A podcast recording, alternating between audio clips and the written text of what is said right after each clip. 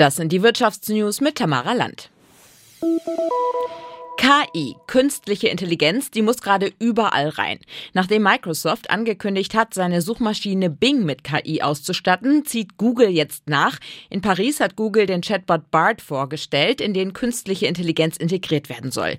Frage an unsere Tech-Korrespondentin Katharina Wilhelm, wie funktioniert denn BART und ab wann ist er nutzbar?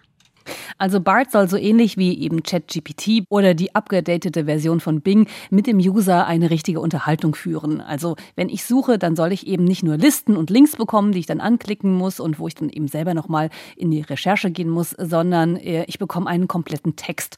Ich kann BART dann auch zum Beispiel fragen, ob er mir Pro- und Kontralisten erstellt. Zum Beispiel, wenn ich ein Elektroauto kaufen möchte, was ist da gut, was ist da schlecht. BART soll also wie ein Mensch reagieren, sag ich mal, aber er wird eben sehr menschlich auch noch Fehler machen. Das sagte Google-Chef Sundar Pichai schon am Montag in seinem Blog-Eintrag. Und tatsächlich haben Journalisten schon herausgefunden, in einem Werbevideo für BART ähm, haben sich schon Fehler versteckt. Da ging es um die Frage, was man einem Neunjährigen erzählen könnte, was das James Webb-Teleskop Spannendes herausgefunden hat. Und da gab es tatsächlich eben falsche Antworten der künstlichen Intelligenz. Das ist natürlich keine besonders gute Werbung gewesen.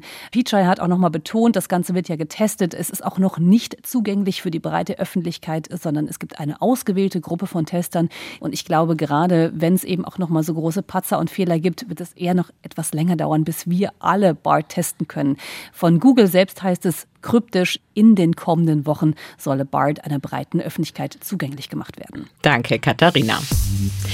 Der Kurznachrichtendienst Twitter ist down. Bei vielen Nutzern ging in der Nacht nichts mehr. Katharina Fortenbacher-Jahn, was ist denn da los?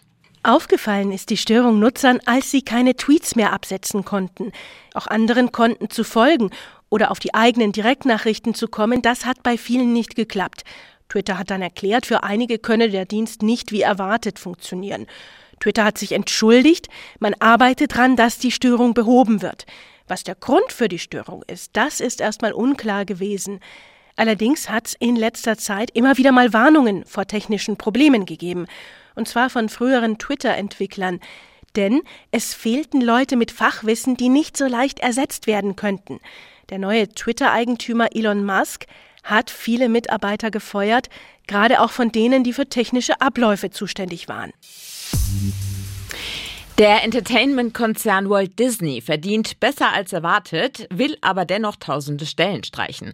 Rund 7000 Arbeitsplätze sollen wegfallen, teilte der Konzern mit. Dadurch will Disney die jährlichen Kosten um 5,5 Milliarden Dollar senken. Dabei hat Disney in den drei Dabei hat Disney in den drei letzten Monaten des vergangenen Jahres einen Gewinn von 1,3 Milliarden Dollar gemacht, ein Plus von 11 Prozent. Darf ein Makler Gebühren dafür verlangen, dass er eine Immobilie für den potenziellen Kunden reserviert? Darüber verhandelt heute der Bundesgerichtshof. Konkret geht es um ein Paar, das ein Einfamilienhaus kaufen wollte. Für die Reservierung verlangte der Makler 15 Prozent der vereinbarten Provision. Am Ende kaufte das Paar das Haus aber doch nicht und fordert nun die Reservierungsgebühr zurück.